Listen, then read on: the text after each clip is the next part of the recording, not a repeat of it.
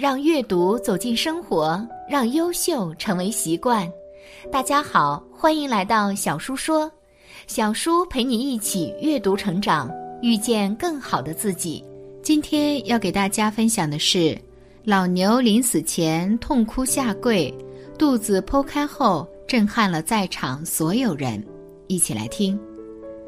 之前给大家说过很多故事，我行走过很多地方。时至今日，见到的奇闻怪事确实不少。很多时候发生的一些事情，我明知道结局，却无法阻止别人的命运，因为并不是所有人都愿意听我一言。今天给大家说一个让我颇为惋惜的故事吧。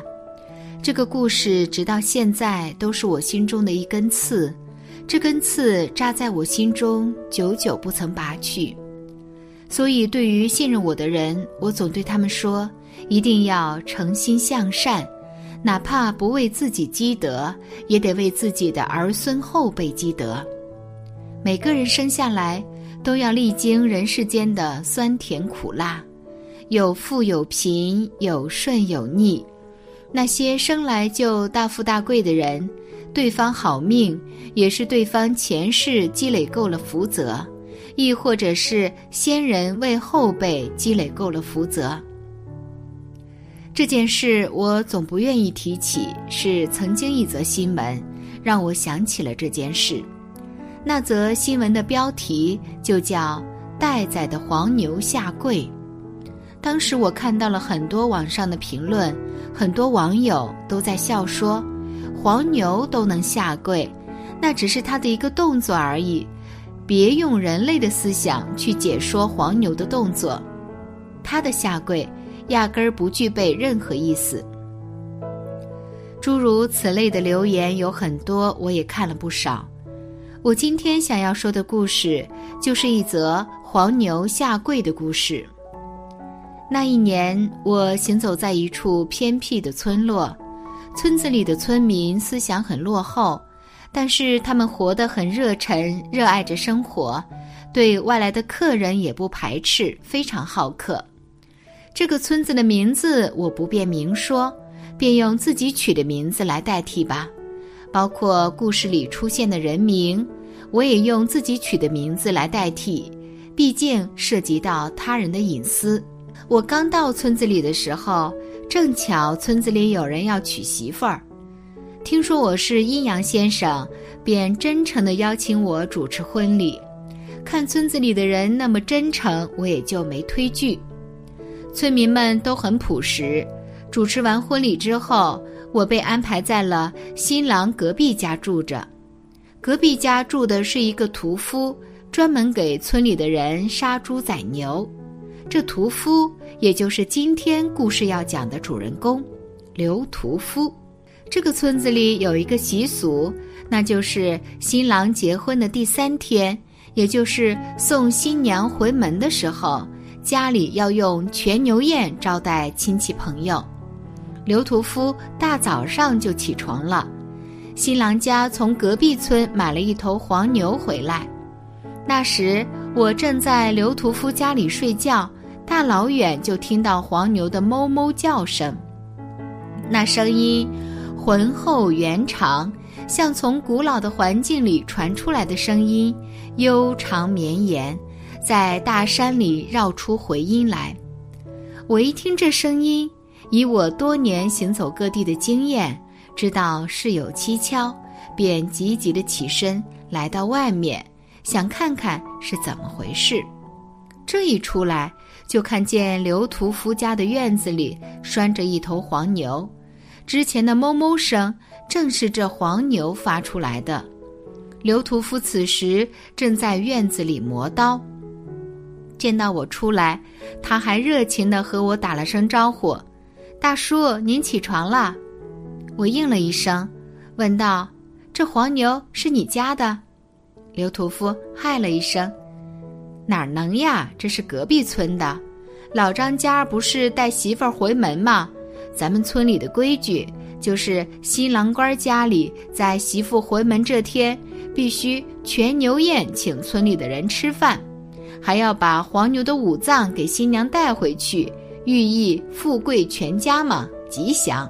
刘屠夫和我说完之后，就低下头继续磨刀，刀片发出锃亮的光，预示着即将要结束的生命。这是人家的习俗，我本不便多说什么。我之前说过，万物皆有灵性，却也遵循自然生存法则。大自然中有必然的食物链，而人类却站在了食物链的顶端。我们能吃其他动物，那是因为我们是食物链的顶端。我不便多说什么，也不会苛责什么。但凡事总有例外的情况，这件事便是例外的情况。若这黄牛形态正常，还没生出灵智，刘屠夫杀他，我也不会阻拦。可我一看，便知道这黄牛已经生出了灵智，因他看向我的眼神，竟然带着一丝祈求。每个生物都有它逃不开的命运，他此刻求我，定是还有隐情，或者他不能在此刻死的原因。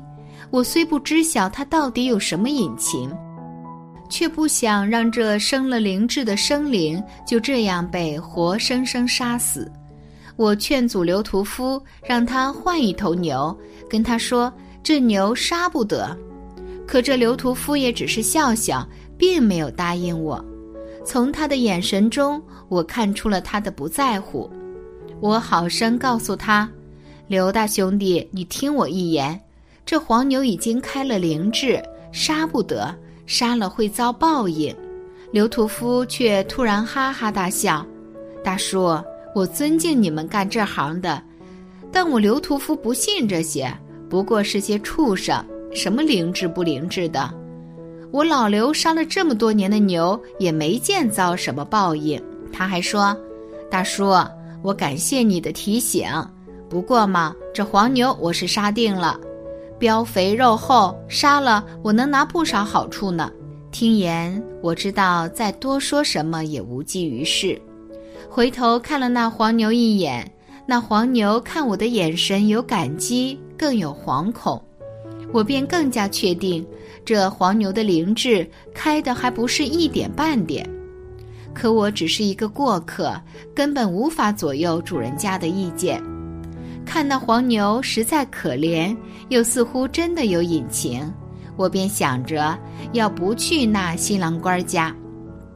我当时被新郎官的家人请过去主持婚礼，心想他们应当会卖我几分薄面，便厚着脸皮找上了主人家。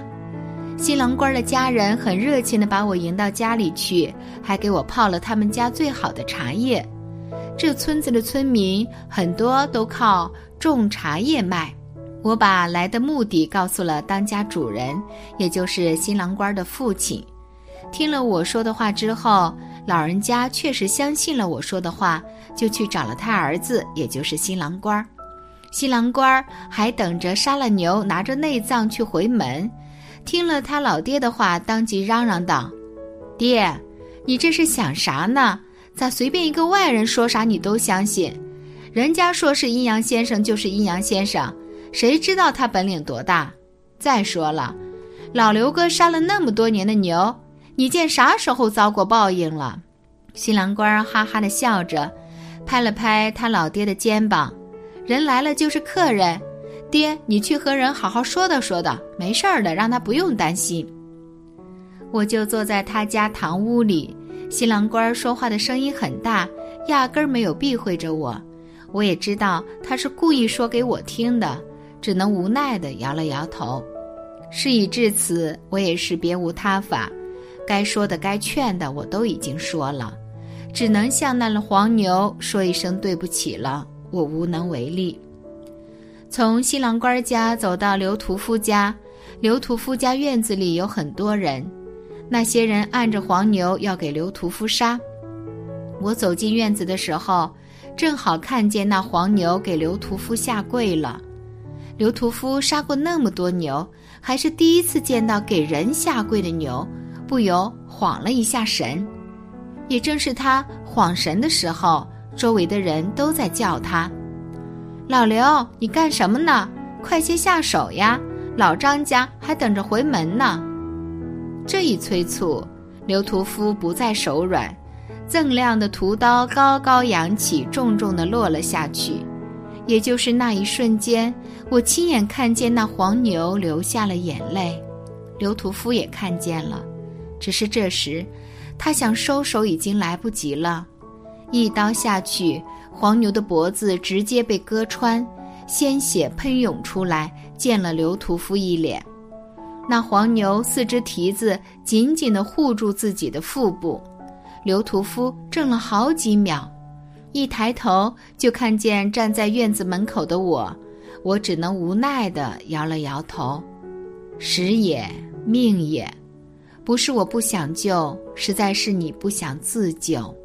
其实我也很想知道，那黄牛为什么会在最后流下眼泪。按理说，若他开了灵智，更应该知道自己的命运才是。很快，我就知道了黄牛流眼泪的原因。刘屠夫划开黄牛肚皮的时候，里面正孕育着小牛，还是双生子，一对小牛裹于腹中。屠夫平时嚷嚷着不信邪，黄牛下跪的时候他没信，但他流眼泪的时候。他信了这牛不能杀，却没收住手。屠夫知道富有子的牛杀不得，之所以没听我的劝解，是因为他按照自己的经验，没看出这黄牛怀孕了。事情过了之后的第二天，我收拾行李就要离开，刘屠夫拉着我求我帮他。我不是没提醒过他，所以对于他的祈求，我已经无力帮助。人世间走一遭，欠的债迟早要还。我离开后的第二年，说起这件事，路过这村子的时候，又返回去看了看情况。村里的人告诉我，刘屠夫家的婆娘在医院生产的时候难产死了，大小都没保住。刘屠夫也不知道是不是受刺激过重，居然疯了。而之前那家结婚的新郎官一家。则是从原本的小康家庭变得穷困潦倒。这一年里，还有一人突然暴富，一路顺畅。村民说那人叫虎子。一说虎子，我就想起来了，那虎子正是当时按着黄牛的其中之一。不过他看见黄牛下跪之时，立刻松了手。看来因果轮回，善有善报，恶也有恶报。一切的债都会有偿还的一天，所以愿意信我的人，我奉劝大家一句：积德行善，多行不义必自毙。遇到长了灵智的动物，莫要索其性命，放他一条生路，亦是给自己一条更宽阔的道路。对待人也是一样，行善积德，切莫施恶于人。哪怕是小恶也不行，谨言慎行，善恶终有时。感谢你的观看，愿你福生无量。今天的分享就到这里了，希望你能给小叔点个赞，或者留言给出你的建议。别忘了把小叔分享给你的朋友，让我们一起成为更好的自己。还没有订阅小叔的朋友，一定要记得订阅哦。我们下期不见不散。